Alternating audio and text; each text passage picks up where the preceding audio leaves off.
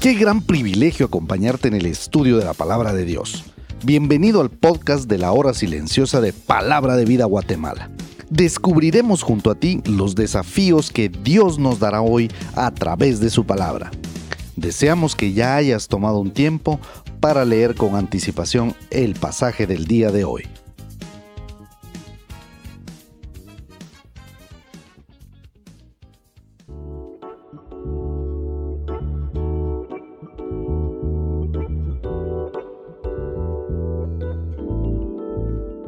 Velad pues porque no sabéis el día ni la hora en que el Hijo del Hombre ha de venir. Mateo 25, 13. Muy buenos días, qué gusto poder compartir contigo este podcast de la hora silenciosa el día de hoy, sábado, primer sábado de febrero. Te saluda Héctor Salazar y yendo a la palabra de Dios, estamos estudiando Mateo capítulo 25 del versículo 1 al versículo 13.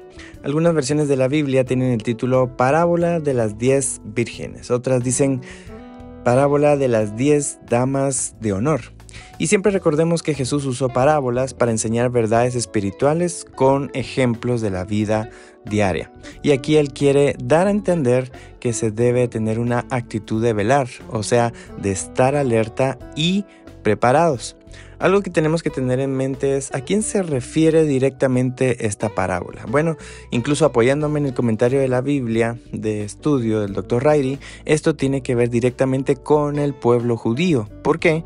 Porque primeramente ellos iban a entender que Jesús está tomando como ejemplo lo que sucedía en las bodas judías. Ellos sabían que toda boda sucedía en dos partes. Primero, el novio iba a la casa de la novia para tomarla y hacer unas ceremonias religiosas. Después, él iba con la novia a su propia casa para continuar ahí la fiesta. Entonces se suponía que ahí era donde las vírgenes iban a estar esperando cuando el novio apareciera cuando estuviera lleno. Entonces vemos en versículo 2 que Jesús quiso hablar de cinco vírgenes, cinco damas de honor que fueron insensatas, o sea, necias, y cinco que fueron prudentes, o sea, sabias. ¿Qué fue lo que marcó la diferencia? Que unas esperaron asegurándose que estaban listas, que estaban preparadas y las otras no. Versículo 4 dice que mm, todas tenían sus lámparas, pero solo las insensatas no se preocuparon por tener suficiente aceite. No iban a tener, digamos, ese tipo de combustible para poder mantener encendida su lámpara. Como todas vieron que el novio tardaba, todas se van a dormir, dice versículo 5, pero como era sabido, el novio finalmente venía. Las prudentes arreglan sus lámparas, las insensatas también, pero estas últimas se dan cuenta que se les estaba apagando su lámpara. Dice versículo 8 que le pidieron a las prudentes aceite, pero versículo 9 ellas le responden que no les iban a dar porque si no a ellas les iba a faltar y entonces les sugieren que mejor vayan a comprar. Y pues eso hacen, pero por ir a comprar, dice versículo 10, eh, el esposo llega eh, entran las vírgenes que sí estaban preparadas y él cierra la puerta. Versículo 11 y 12, solo leemos que las necias quisieron que las dejaran entrar, pero era demasiado tarde, ya la puerta estaba cerrada. Entonces em, ahí vemos versículo 13 como un tipo de moraleja.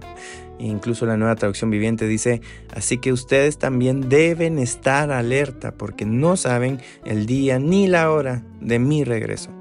Entonces solo los que estén preparados para el regreso del novio entrarían al reino. Por eso, vívelo. Esto era un llamado de atención para los judíos. Tenían que estar velando, tenían que estar alerta y preparados. Bueno, no tenían, tienen que estar preparados para el regreso del novio. Pero ¿y nosotros cómo, cómo tenemos que entender este pasaje? Bueno, nosotros tenemos que primero haber aceptado a Jesús como Salvador. Así que es así como empezará un deseo nuestro dentro para estar esperando la segunda venida de Él, porque Él regresa. El aceite que necesitaban las vírgenes tener suficiente en la Biblia, vamos a ver el aceite como un tipo del Espíritu Santo. Al haber aceptado a Jesús como Salvador, nuestro aceite será la morada del Espíritu Santo en nuestra vida. Y como dice 1 Tesalonicenses 5:19, Dios nos manda no apagar el espíritu. ¿Cómo lo apagamos? Bueno, cuando no nos preocupa tener una relación con Dios, cuando no oramos, cuando no leemos su palabra, etc.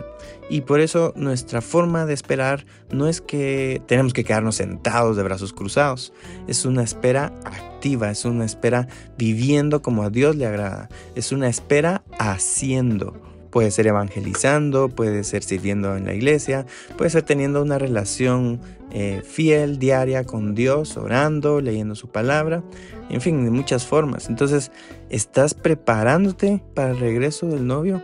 ¿Te mantienes pensando que en cualquier momento puede regresar Jesús y tienes que estar velando? ¿Tienes que estar listo? Ahí viene a mi mente Amos 4.12 en su segunda parte dice, prepárate para venir al encuentro de tu Dios. Entonces, prepárate para encontrarte con tu Salvador.